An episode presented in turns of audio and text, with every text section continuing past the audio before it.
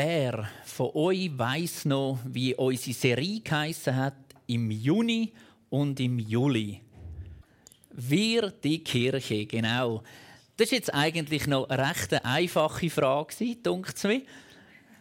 Wer von euch weiß denn, wie das die Serie heißt, wo kommt im September und im Oktober? Genau, denken und leben wie Jesus. Das wird die Serie sein, wo wir startet am nächsten Sonntag. Und das ist so, die Predigt heute ist eigentlich so wie das Bindeglied zwischen der Serie, wo wir geschaut haben, wie die Kirche, was ist denn unser Auftrag? Jetzt werden wir dann schauen, denken und leben wie Jesus. Wie ist er unterwegs gewesen? Wie ist er den Menschen begegnet? Und die Predigt heute hat das Thema Geh wie Generationen, Glaube, Gesetz und Gnade. Vier Gs, Generationen, Glauben, Gesetz und Gnade. Und vielleicht auf den ersten Eindruck haben Sie das Gefühl, ja, was hat jetzt das miteinander zu tun? Aber ich glaube, die vier Gs, die vier Wörter sind sehr miteinander verbunden, vielleicht viel mehr, wie wir denken oft. Und ganz wichtig ist, wenn wir heute miteinander die vier verschiedenen Wörter anschauen, es ist nicht wertend. Es gibt nicht eine schlechtere Generation und eine bessere Generation. Es ist auch nicht, das Gesetz ist schlechter und Gnade ist besser oder umgekehrt, sondern alles hat irgendwo miteinander zu tun. Jede Generation hat unmittelbar etwas mit der Generation vor ihr zu tun und hat etwas mit der Generation nach ihr zu tun mit einer Prägung, wo sie selber mit überkommen hat und mit einer Prägung, wo sie selber wieder weitergibt. Und oftmals ist es tatsächlich auch so, dass die nächste Generation vielleicht genauso wird, wie man es nie hat wollen aber sie gleich irgendwo dorthin geprägt hat, weil man selber Sachen erlebt hat, wo man nicht hat weitergeben und das dann anders weitergegeben hat. Und das hat wieder Auswirkungen auf die nächsten Generationen. Und darum ist ganz wichtig, dass man heute für die Predigt heute miteinander mal die verschiedenen Generationen anschaut, dass man überhaupt versteht, wieso ist denn welche Generation wie. Und später werden wir dann mal merken, hey, das hat tatsächlich vielleicht auch etwas mit dem Glauben zu tun. Ganz wichtig, auch da, wenn wir jetzt die verschiedenen Generationen anschauen, es muss nicht immer jeder genau in der Generation sein, die er vielleicht da beschrieben hat. Es heißt ja auch, Ausnahmen bestätigen die Regel, aber es ist schon spannend, wie man oftmals entweder bei sich selber merkt, mal da gehöre ich irgendwie glaubt rein, oder wie man mindestens bei den anderen merkt, aha, darum ist der so, weil der in diese Generation passt. Und wir fangen an mit der aktuell ältesten Generation, die noch lebt. Das sind alle zusammen, die vor 1946 geboren sind. Wer ist das da inne? Vor 1946. Wunderbar, bravo. Ihr seid nämlich Generation Builders oder eben die, die erschaffen, die, die bauen. Ihr habt den Zweiten Weltkrieg miterlebt. Ganz interessant auch, ihr seid die Ersten weltweit, die haben Rollschuhe fahren Das hat es nämlich vorher gar noch nicht gegeben. Genau, Rollschuhe. Da hat man noch den richtigen Rollschuh, der mit vier Röllchen, so wie ein Auto und vorne so einen Bremsklotz, hat man entdeckt und entwickelt. Und ihr könnt Musik hören ab einem Plattenspieler. Aber einem Plattenspieler, das, was langsam heute wieder in ist, das habt ihr als erstes dürfen entdecken. Was aber auch ganz wichtig ist, die Umgebung, wo ihr aufgewachsen sind und das, was euch prägt hat, was die Generation prägt hat, ist das Kontrollierende gewesen. Man ist sehr kontrolliert aufgewachsen. Das hat zum einen damit zu tun mit der ganzen Geschichte auch vom Krieg, was es hat. Es ist kontrolliert worden, wer macht was. Es ist kontrolliert worden, wer darf wie viel essen, zum Beispiel in gewissen Ländern und so weiter. Da ist sehr eine starke Kontrolle herum und das ist das, was die Generation prägt hat. Eine Generation später, 1946 bis 1964, wer gehört zu denen? Hat es auch ein paar da? Wunderbar. Ihr seid die sogenannten Babyboomer. Und äh, ich habe mich dann schlau gemacht, wieso heißen denn die Babyboomer? Das ist, nachdem eben die Generation vom Krieg eigentlich vorbei war, die erlebt hat, wie der Krieg war, ist nachher so ein Babyboom entstanden. Und das ist noch spannend, weil man wie gemerkt hat, jetzt ist man in Sicherheit, der Krieg ist vorbei, das Leben ist wieder gut, es zieht an. Und dann hat es da ganzen Haufen Babys gegeben. Die Babyboomer, ihr habt miterlebt, wie man auf dem Mond gelandet ist. Das ist jetzt erst gerade vor kurzem 50 Jahren her, glaube ich, wenn ich nicht ganz falsch bin. Ihr habt erlebt, dass man auf dem Mond landen konnte. Spannend auch, Ihr seid äh, schon nicht mehr so Rollschuhe gefahren, ihr seid am Frisbee angerannt. Genau, zumal hat man entdeckt, wenn man eine Scheibe berührt, dann fliegt die und hat die können an zuwerfen. Und von diesen grossen Plattenspielern sind ihr eine Stufe kleiner geworden. Ihr habt nämlich dürfen Kassettchen hören und mit dem Bleistift damit reinlangen und wieder zurückdrüllen und Zeug und Sachen zusammenkleberlen, wenn es es verrissen hat. Das habt alles ihr entdeckt eure Generation der Babyboomers, die sind leitend aufgewachsen. Die haben gemerkt, kontrollieren, das ist mühsam, immer das Kontrollieren. Wir wechseln und wir kommen ins Leiten Es ist viel wichtiger, dass wir Leiter haben, die uns leiten und dass wir auch andere wieder weiterleiten. Das ist die Generation Eine Generation später kommen wir zu der Generation X. Das ist 1965 bis 1979. Wer ist 1965 bis 1979? So gut. Ihr seid also das Ergebnis der Babyboomers. Genau. Generation X die hat miterlebt einen Börsencrash. Zumal ist das Ganze zusammengefallen, was man sich da aufbauen hat und man das Gefühl hat, die Wirtschaft die funktioniert so. Ihr habt nachher gedacht, ja, Rollschuhe fahren und Frisbee da immer umrennen ist mühsam. Ihr habt den Rubik's Cube entdeckt. Das ist der mit diesen farbigen Klötzchen, wo man so drüllen kann. Kann man da sitzen und studieren, auf welche Seite muss jetzt das? Das ist etwas, was ich nie fertig gebracht habe. Wahrscheinlich, weil ich nicht in dieser Generation aufgewachsen bin. Genau. Und ihr habt nachher noch mal etwas entdeckt. Nebst der Kassette, die schon so klein war, habt ihr den Walkman entdeckt. Ihr könnt also rumlaufen mit eurem Kassettchen.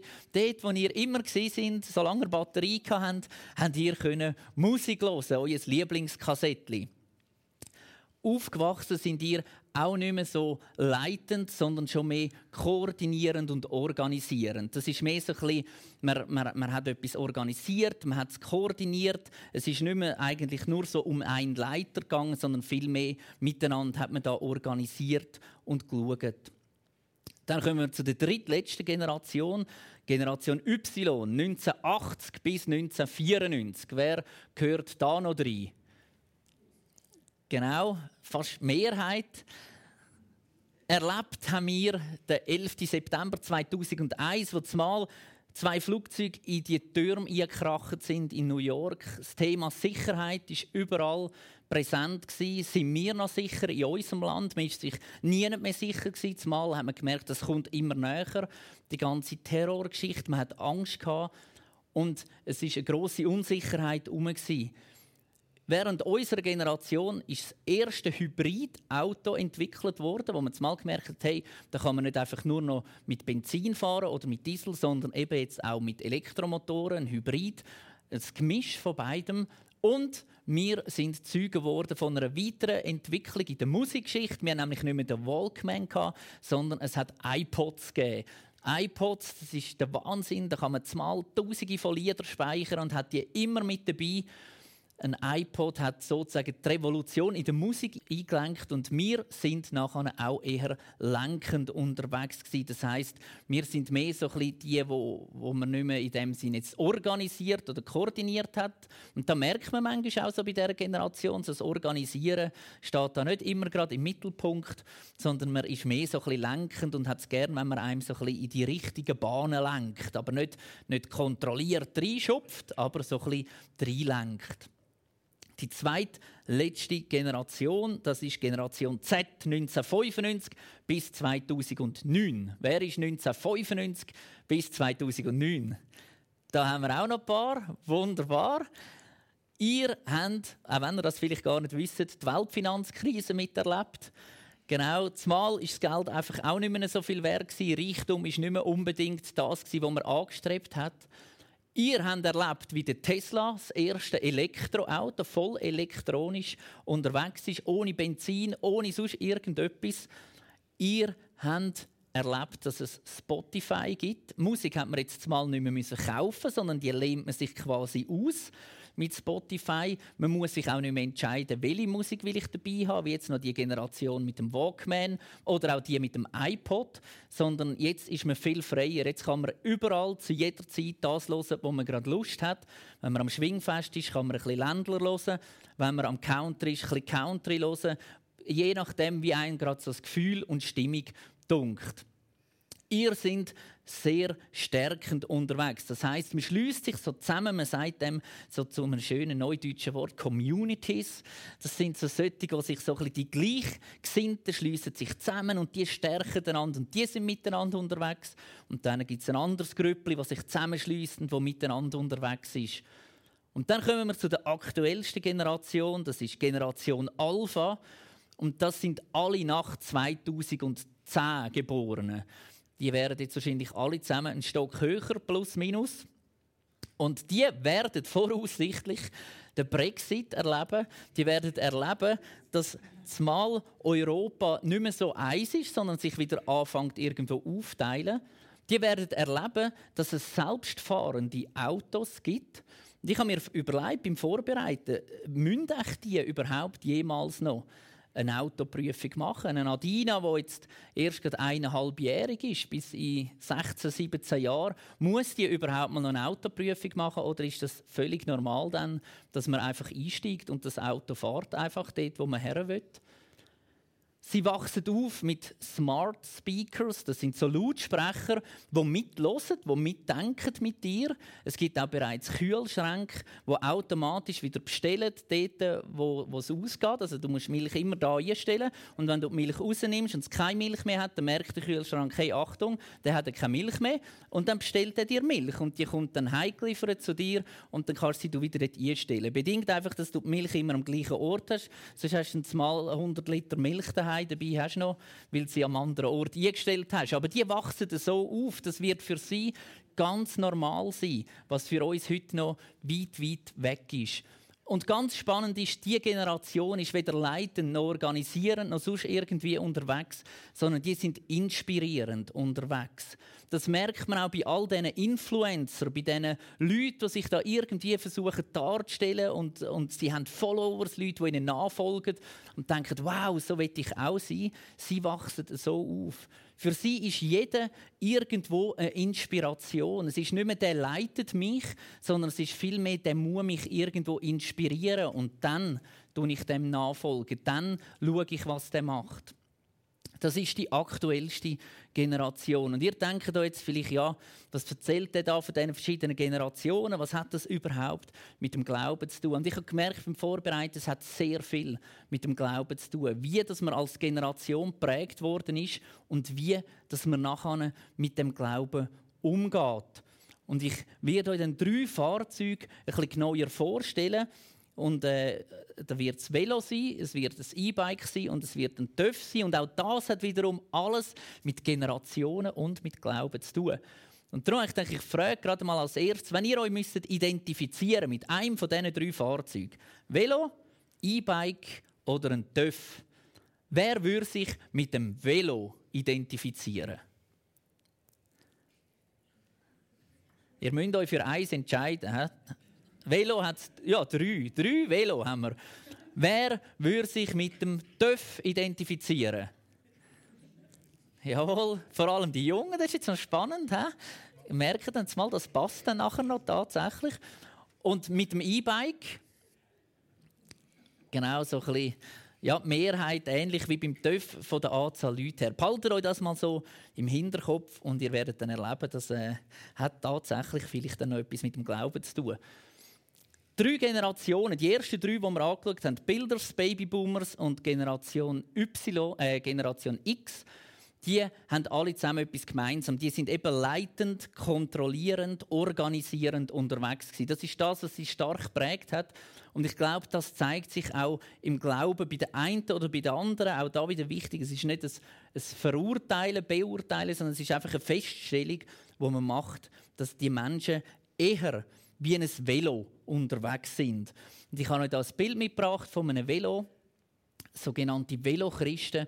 Und das sind eher so die Christen, die, sage ich jetzt mal, gesetzlich unterwegs sind. Und das ist ganz normal, wenn man kontrollierend, organisierend und leitend aufgewachsen ist, dann ist das Gesetzliche, die Regeln sind viel stärker im Fokus wie bei den neuen Generationen. Das Velo für was steht das Velo? Ein Velochrist, das ist jemand, der alles aus eigener Kraft macht. Es ist also an mir, dass ich einfach muss trampen, damit es vorwärts geht. Das ist im Glauben genau das Gleiche. Wenn ich nicht in der Bibel lese, weil ich muss in der Bibel lesen, dann geht es nicht vorwärts. Wenn ich nicht in den Gottesdienst gehe, wenn ich nicht mithilfe, dann passiert da gar nichts. Und wenn es nicht vorwärts geht oder langsam vorwärts geht, dann liegt es an mir, dass ich einfach härter und noch mehr reingebe, damit es eben schneller geht. Genauso wie beim Velofahren. Wenn es immer langsamer und langsamer und langsamer wird und irgendwann gehe ich um, weil ich so langsam bin, dann bin ich die schuld gewesen, niemand anders. Kontrollierend, leitend und organisierend, nur so kann ich etwas für Gott machen. Und oftmals ist auch der Gedanke da, Jesus ist gestorben am Kreuz. Oder Gott hat seinen Sohn gegeben. Da stehe ich doch irgendwo in einer Schuld. Und mit meinen Taten, mit meinen Leistungen, mit dem, was ich mache, mit meinem Trampen auf dem Velo, versuche ich irgendwie dem Gott wieder etwas zurückzugeben. Fehler sind nicht erlaubt als Christ. Und man hat immer wieder Angst, dass man etwas falsch macht oder etwas falsch tut. Vielleicht lieber macht man es dann nicht, weil man sich nicht ganz sicher ist, ob das wirklich von Gott ist und Gottes Wille entspricht. Ein Leitspruch könnte da sein: Gott hilft am Tüchtigen. Oder es gibt noch einen anderen: Hilf dir selber, dann hilft dir Gott. Und das Spannende ist, wenn man so mit dem Velo unterwegs ist, das ist sehr ermüdend. Ich hatte mal so ein Erlebnis mit dem Velo, wo wir ganz neu da erlauben waren. Bin ich voller Euphorie mit dem Velo daher arbeiten. Herren ist noch gegangen, aber hei ist es wahnsinnig ermüdend äh, Ich habe hei, ich habe gemeint, ich komme nie mehr heim. Das ist aufgegangen und aufgegangen und dann hast du eben müssen mehr trampen und mehr und ich bin verantwortlich, dass ich irgendwie heimkomme. Und das ist so ein gutes Bild. Gnade ist da eher ein Fremdwort. Es ist vor allem das Gesetz, ich muss, ich sollte. Und das Problem ist, bei diesen Christen, oder das Problem ist auch gerade vielmals in diesen Generationen, ist, man hat geschafft und geschafft und geschafft und wie sich das Ziel gesetzt und denkt, wenn ich viel schaffe, wenn ich hart schaffe, wenn ich dranbleibe, dann komme ich irgendwo da rauf. Und man hat irgendwann gemerkt, man ist da unten und man kommt nicht da rauf, man genügt nicht, um da oben zu sein. Und das wird sehr, sehr ermüdend. Das Leben wird vielleicht ein Stück sinnlos. Man denkt, was soll ich überhaupt? Mache ich gescheiter nichts mehr? Ich komme ja eh nicht da hoch. Und das hat sehr großes Frustpotenzial, wenn man so unterwegs ist. Die Bibel sagt dazu zum Beispiel im Epheser 2, 8 bis 10, weil Gott so gnädig ist, hat er euch durch den Glauben gerettet. Und das ist nicht euer eigenes Verdienst, es ist ein Geschenk Gottes. Ihr werdet also nicht aufgrund eurer guten Taten gerettet, damit sich niemand etwas darauf einbilden kann. Denn wir sind Gottes Schöpfung. Er hat uns in Christus Jesus neu geschaffen, damit wir zu guten Taten fähig sind, wie er es für unser Leben schon immer vorgesehen hat. Es geht nicht um deine Taten, sondern Gott hat dich auserwählt. Und im Galater 2,20 steht folgendes: Ich lebe, aber nicht mehr ich selbst, sondern Christus lebt in mir. Ich lebe also mein Leben in diesem irdischen Körper, im Glauben an den Sohn Gottes, der mich geliebt und sich selbst für mich geopfert hat. Und wenn man das liest und sagt, Jesus lebt in mir, dann muss ich auch keine Taten mehr machen. Weil es ist ja Jesus, der lebt in mir und nicht ich. Ich muss nicht irgendwie etwas machen, damit er mich gern hat, sondern er lebt ja sowieso in mir. Eine Gefahr ist eben, wie schon gesagt, dass man sich daraus nimmt, dass man denkt, es hat alles keinen Wert. Ich habe es so lange probiert und vielleicht sich selber sogar verurteilt und denkt, Gott hat mich wahrscheinlich auch nicht gern, weil ich probiere es und probiere es und schaffe es gleich nicht und das liegt ja an mir und darum lasse ich es gescheiter ganz sein. So wie also die Velochristen. Und häufig hat das tatsächlich einen Zusammenhang mit diesen drei ersten Generationen, mit diesen Bilder, Babyboomer und Generation X, wo kontrollierend, leitend und organisierend aufgewachsen ist. Die neueren drei Generationen Y, Z und Alpha, die lassen sich lieber treiben, die lassen sich lieber irgendwo mit Gleichgesinnten organisieren oder zusammenschliessen und vor allem sie lassen sich inspirieren. Und das hat tatsächlich auch Auswirkungen auf den Glauben. Und dafür steht der TÜV.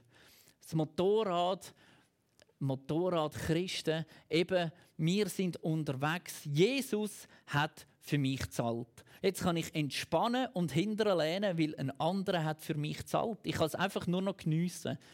Oder eine andere Aussage, die man treffen kann, ist, ich kann ja eh nichts selber machen, also überlasse ich es einfach Jesus. Es bringt eh, ich kann ja nichts machen, ich kann machen, was ich will, ich komme eh nicht da, dann mache ich einfach nichts und überlasse Jesus. Und das ist auch ganz eine spannende Ansicht, dass man denkt, der andere soll es doch machen. Vielleicht auch in der Gemeinde. Wieso soll ich mich reingeben? Da kann doch auch ein anderer. Ich komme lieber einfach, man könnte auch sagen, so ein bisschen go with the flow wenn ich gerade so da, wenn es mich daher spült, dann, dann komme ich gerade. Und wenn es mich auf diese Seite windet, dann komme ich halt eher nicht. Und vielleicht weiß ich gar nicht, was mich herwindet. Dann lade ich mich einfach dort, wo ich gerade bin, dann brauchen. Oder noch besser, Jesus soll doch dann dort einfach etwas machen, durch mich irgendwie, äh, ohne mich vielleicht am besten noch.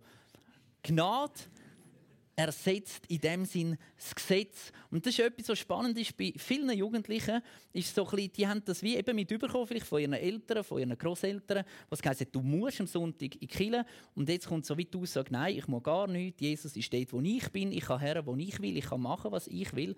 Und das Spannende ist, wenn man Gnade anschaut in der Bibel, dann beschreibt das ganz etwas anderes eigentlich. Wenn man es anschaut anhand von einem Beispiel und sagt, im Gesetz steht zum Beispiel, du sollst nicht töten. Ende. So ist im Gesetz, du sollst nicht töten. Das heißt, gang nicht her und bring einen um.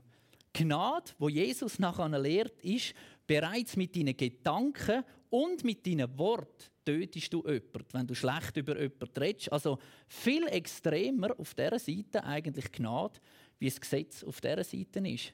Im Gesetz steht, du sollst nicht Ehe brechen. Ganz ein einfacher Punkt. Wenn ein Mann oder eine Frau mit jemand anderem schlaft, haben sie die Ehe gebrochen. Falsch Gesetz. In der Gnade heißt es, bereits in deinen Gedanken und wenn du nur schon jemanden anschaust und den begehrst, hast du die Ehe schon gebrochen. Viel härter Gnade eigentlich, wie das Gesetz ist. Es ist nicht etwas, wo einfach sagt, jetzt kann ich hinterlehnen oder jetzt ist schon zahlt. Wie bei dem Töffel, das Benzin ist zahlt, ich kann losfahren. Sondern es ist eigentlich noch eine Verschärfung, wo Jesus wie sagt, hey, wenn du mich wirklich liebst, dann langt dir eigentlich das nicht, sondern du gehst noch viel enger daher. Du willst noch viel näher bei mir sein. Und das ist eigentlich Gnade. Wir lesen in der Apostelgeschichte 2024, doch mein Leben ist nichts wert, wenn ich es nicht nutze, um das zu tun, was der Herr Jesus mir aufgetragen hat. Das Werk, anderen die Botschaft von Gottes Gnade zu bringen. Ganz wichtig in dem Punkt ist tatsächlich, es ist Botschaft von der Gnade, wo man bringen soll und nicht Botschaft vom Gesetz. Aber mein Leben ist nichts wert, wenn ich es nicht mache. Wenn ich einfach hinterlehne oder denke, die anderen sollen oder das kommt dann schon, wenn es irgendjemand macht das funktioniert nicht, sondern mein Leben ist nichts wert, wenn ich nicht das mache, wo Jesus mir aufgetragen hat. Gnade soll ich weiterbringen. Im Lukas 9,23 lesen wir, danach wandte sich Jesus an alle, also nicht an ein paar oder an Ausgesonderte, sondern an alle und sagt, wer mir nachfolgen will, darf nicht mehr sich selbst in den Mittelpunkt stellen, sondern muss sein Kreuz täglich auf sich nehmen und mir nachfolgen. Wir lesen in diesem Vers nie dass Jesus sagt, ich nehme dies Kreuz auf mich und du kannst mir nachfolgen. Oder du kannst irgendwo sein und mich anführen und mich ein bisschen begleiten auf dem Weg. Sondern er sagt, wer mir nachfolgen will, der soll sein Kreuz täglich auf sich nehmen und mir nachfolgen. Er sagt aber auch nicht, der soll mein Kreuz, also das Kreuz von Jesus, auf sich nehmen und eben unter dem Gesetz nachfolgen, sondern jeder hat sein eigenes Kreuz. Und ich glaube, ihr geht mit mir einig, wenn wir sagen, das ist eigentlich genug schwer zum Tragen, ohne dass wir das von Jesus auch noch auf uns nehmen müssen. Aber er verlangt, dass wir uns auf uns nehmen und nicht einfach ihm abschieben. 1. Korinther 9, 24 bis 27. Denkt daran, dass alle wie in einem Wettrennen laufen, aber nur einer den Siegespreis bekommt. Lauft so, dass ihr ihn gewinnt. Jeder Athlet übt strenge Selbstdisziplin. Er tut das allerdings, um einen Preis zu erringen, dessen Wert verblassen wird. Wir aber tun es für einen ewigen Preis. So halte ich mir stets das Ziel vor Augen und laufe mit jedem Schritt darauf zu. Ich kämpfe wie ein Boxer, aber nicht wie einer, der ins Leere schlägt. Mit der eisernen Disziplin eines Athleten bezwinge ich meinen Körper, damit er mir gehorcht. Sonst müsste ich befürchten, dass ich zwar anderen gepredigt habe, mich danach aber womöglich selbst disqualifiziere. Ganz ein spannender Text, was vergleicht mit einem Läufer, mit einem, der ein Rennen rennt und der sagt, hey, als Athlet habe ich strenge Selbstdisziplin. Und das war spannend im Vorfeld jetzt auch von dem Schwingfest jetzt immer wieder so Videos gegeben in den sozialen Medien, wo die Schwinger ein bisschen erzählt haben, wie sie sich darauf vorbereitet. Und wenn man ein bisschen gehört hat, was die alles auf sich nehmen, für heute oder für gestern und hoffentlich noch heute, zu parat sein, das ist das der Wahnsinn. Was die schauen mit ihrer Ernährung, das ganze Umfeld, die stellen das Schaffen um, die stellen ihr Training um, die richten alles nur noch auf das aus, auf die einen, zwei Tage. Und das nicht einfach eine Woche bevor dann das ist, sondern schon lang, lang vorher. Und mich hat das irgendwo beeindruckt, einfach zu hören von denen, ich richte mein ganzes Leben auf das aus. Das heißt, ich verzichte auf ganz viele Sachen wo vielleicht sonst lässig sind, wo ich gerne machen würde, wo ich irgendwo liebe, das verzichtet sie alles, wie sie sagen, mir ist es wichtiger, dass ich da parat bin, wie dass ich da vorher einen lustigen Abend hatte oder was auch immer. Und ich glaube, da können wir ganz viel lernen aus dieser Geschichte heraus, dass es eben darum geht, dass wir uns vorbereiten, dass wir verzichten müssen, dass wir nicht alles machen können, was wir machen wollen aber dass wir uns fokussieren auf das, was uns wichtig ist. Und das kommt immer irgendwo zum Ausdruck.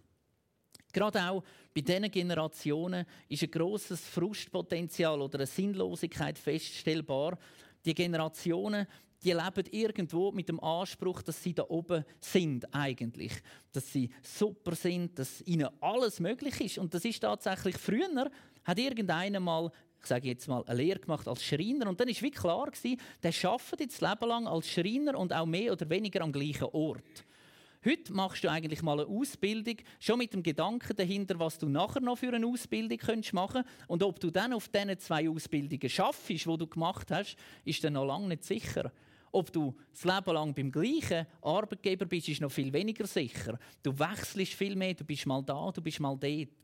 Und das gibt irgendwo einen Anspruch, wo ich das Gefühl habe, ich bin da oben, mir ist alles möglich. Und irgendwann erleben die, dass sie irgendwo da unten stehen bleiben sind und ihnen gleich nicht alles möglich ist. Du wirst vielleicht älter und merkst, hey, irgendwo zumal hat die Welt gleich nicht so auf mich gewartet, wie ich gemeint habe. Und das ist wieder eine riesige Spannung da dazwischen. Und du kannst in eine Sinnlosigkeit kommen und das Gefühl, es ist ja alles für nichts, es hat gar niemand auf mich gewartet, es braucht mich niemand. Irgendwo auch im Glauben anscheinend passiert da gar nichts, äh, während ich da einfach warte. Und darum höre ich doch gescheiter gerade ganz auf. Auch da ein grosses Potenzial für Frust. Und ihr ahnt, wenn das Velo nicht ist und wenn es der TÜV auch nicht ist, dann bleibt uns noch eins übrig und das ist das E-Bike. E-Bike-Christen. Das ist so ein gesundes Zwischendrin. Und zwar ist das ganz ein schönes Beispiel, finde ich, von der Geschichte oder von dem, was wir bis jetzt gehört haben. Beim E-Bike da habe ich Unterstützung. Allerdings greift die Unterstützung erst, wenn ich selber auf dem Velo bin und anfange zu trampen. Ich kann nicht auf das Velo hocken und einfach Gas geben da passiert gar nichts. Außer es geht bergab. Aber dann ist es nicht wegen dem Gas, das er gibt, sondern wegen dem Gefäll, das es hat. Aber sonst passiert da gar nichts. Aber in dem Moment, wo ich anfange zu trampen, da kommt die Unterstützung. Da merke ich mal, wow, da geht etwas. Ich bin viel schneller, wie ich sonst bin. Ich komme viel weiter, wie ich sonst komme. Ich kann viel steiler auf. Ich kann mehr Hindernisse überwinden, wie ich das kann, wenn ich selber einfach muss trampen muss. Eine Bedingung hat es allerdings, auch da wieder, die Batterie muss geladen sein. Sonst wird es wahnsinnig mühsam, wenn du noch so einen Klotz dort am Velo hast und der hat keinen Strom, der bringt keine Unterstützung, sondern den musst du zusätzlich dann auch noch durchs Leben fahren. Und dann wird es mühsam. Ich darf selber fahren und dann erfahre ich, dass Jesus bei mir ist. Dann erfahre ich, dass es weitergeht im Glauben. Dann erfahre ich, dass mir Sachen möglich sind, die selber nie möglich gewesen wären. Und auch da lesen wir in der Bibel, im Philipper 4,13, denn alles ist mir möglich durch Christus, der mir die Kraft gibt, die ich brauche. Alles ist mir möglich. Nicht, weil ich so hart kann trampen, sondern durch Jesus Christus, wo mir Kraft gibt, die ich brauche. Im Johannes 14,12 steht, ich sage euch die Wahrheit. Wer an mich glaubt, wird die gleichen Taten vollbringen wie ich. Und dann hört es aber nicht auf, ja, noch größere. Wenn ihr in der Bibel leset, was Jesus alles gemacht hat, und manchmal denkt man, wow, was der alles gemacht hat, das ist schon toll gewesen. Und dann liest ich den Vers und dann steht, hey, ihr macht sogar noch größere Sachen. Nicht, weil ihr härter trainiert habt und so dicke Wädli habt und mögt trampen, sondern weil ihr an mich glaubt, weil ihr mit dem E-Bike unterwegs sind. Darum könnt ihr noch Größeres machen. Matthäus 14, 28 und 29. Die Geschichte, wo der Petrus im Boot war und Jesus ist auf dem Wasser gekommen. Da rief Petrus ihm zu: Herr, wenn du es wirklich bist, befiehl mir, auf dem Wasser zu dir zu kommen. Dann komm, sagte Jesus, und Petrus stieg aus dem Boot und ging über das Wasser Jesus entgegen. Auch da sehen wir es wieder. Jesus ist nicht zum Petrus hergelaufen, sondern es war Bedienung. Der Petrus macht den ersten Schritt und läuft. Und dann hat er gemerkt, wow, das Wasser treibt tatsächlich. Ich gehe nicht unter. Und so ist er auf Jesus zugelaufen. Der Paulus sagt, durch Gottes Gnade bin ich, was ich bin. Und da können wir jetzt sagen, das sind die letzten drei, die, die aktuellsten Generationen Gnade. Durch Gottes Gnade bin ich, was ich bin, das genügt. Und dann hört er aber nicht auf, sondern er setzt da, aber diese Gnade war bei mir nicht vergeblich. Ich habe härter gearbeitet als alle anderen. Er sagt, Gnade ist wichtig. Gnade braucht es, damit ich errettet bin. Und das stimmt, da können wir nichts dazu tun. Nicht einmal trampen, keine Taten, keine Finanzen, gar nichts kannst du machen dass Jesus einfach sagt, ich liebe dich so, wie du bist. Das ist pure Gnade. Aber wir dürfen nicht vergessen, Gott hat seinen Sohn nicht am Kreuz sterben lassen, dass wir es jetzt schön haben, sondern das hat einen Sinn gehabt und einen Zweck, und zwar, dass wir für ihn sein Leben leben. Und ich habe euch noch ein Bild mitgebracht zum Abschluss. Wer von euch weiß, was das ist? Ein Mobile, genau. Ich habe gemerkt, es ist auch sehr generationenabhängig, wenn man das da fragt. Äh, da haben, äh, sagen die einen, das sind äh, Tiere, die in der Luft schweben oder Kühe oder was auch immer ein Mobile. Und das Mobile das hat so ganz spezielle Eigenschaften. Und zwar, das gleicht sich eigentlich aus. Das ist schön im Gleichgewicht und schwebt irgendwo über einem Kinderbettli oder so. Auch ganz interessant, wenn ihr mal in so einem Kinderbettli liegen und aufschauen, was ihr da seht von dem Mobile. Frage ich mich manchmal, wer hat denn die Idee gehabt, die Tiere so aufzuhängen, wenn du von unten aufschaust, anstatt quer. Genau, aber auf jeden Fall, ein Mobile hat eigentlich die Eigenschaft, dass das ausgeglichen ist. Und wir erleben das manchmal immer wieder mit der Adina, wenn sie auf dem Wickeltisch ist oder so, dann packt sie irgendwo einen von diesen Fisch und zieht an diesen Fisch und alles geht aus dem Gleichgewicht, wenn der Fisch überhaupt noch dran ist. Aber auch wenn er dann weg ist, ist es auch nicht mehr im Gleichgewicht. Und das hat mir irgendwo etwas vor Augen geführt. Und zwar Gnade von Gott. Und unsere eigenen Aktivitäten, das spielt irgendwie auf eine geheimnisvolle Art und Weise zusammen. Wir können nicht ohne Gnade etwas machen, aber wir müssen oder sollen durch Gnade eben etwas machen. Das gleicht sich irgendwo aus. Und ich glaube, Gesetz und Gnade, Sünde und Vergebung, Himmel und Hölle, das ist so wie in einem Mobile. Das hebt sich so die Waage, das gleicht sich aus. Und Gefahr ist, dass wir am einen zu fest anfangen zu ziehen und nur noch an dem Gesetz hängen und dann ist Gnade unerreichbar. Das ist nämlich, wenn ich am Gesetz hänge, zieht die Gnade so auf und dann komme ich nicht mehr daran her. Oder auf der anderen Seite, wenn ich an dieser Gnade abziehe, dann ist das Gesetz in weiter Ferne und geht irgendwo vergessen, dass das auch noch dazugehört. Und es sind zwei Begriffe, Gesetz und Gnade, die sich da irgendwo gegenseitig ausgleichen. Und spannend ist auch noch, wenn man am einen zieht und das Ganze in Bewegung ist, dann fängt es an, sich um sich selber zu drehen. Solange es aber im Gleichgewicht ist, ist das ein schönes Miteinander und es ist nicht einfach ein Strudel, der nur noch auf eine Seite zieht. Und das ist das, was ich uns wünsche. Ich wünsche uns, dass wir immer wieder das Gleichgewicht vor Augen haben.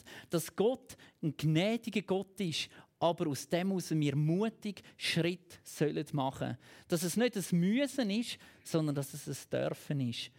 Und ich glaube tatsächlich, dass die Generationen, so wie sie aufgewachsen sind und so wie sie den Glauben leben, irgendwo etwas miteinander zu tun hat. Und ich glaube auch, dass es nicht schlechter ist, wenn man so aufgewachsen ist oder so glaubt, oder besser ist, wenn man so aufgewachsen ist oder so glaubt, sondern es ist das Miteinander. Es ist das, was man in der Gemeinde abbildet. Es gibt die, die vielleicht am Mobile eher ein bisschen da hängen und es gibt die, die eher ein bisschen da hängen. Aber das gibt den Ausgleich, solange wir miteinander unterwegs sind. Amen.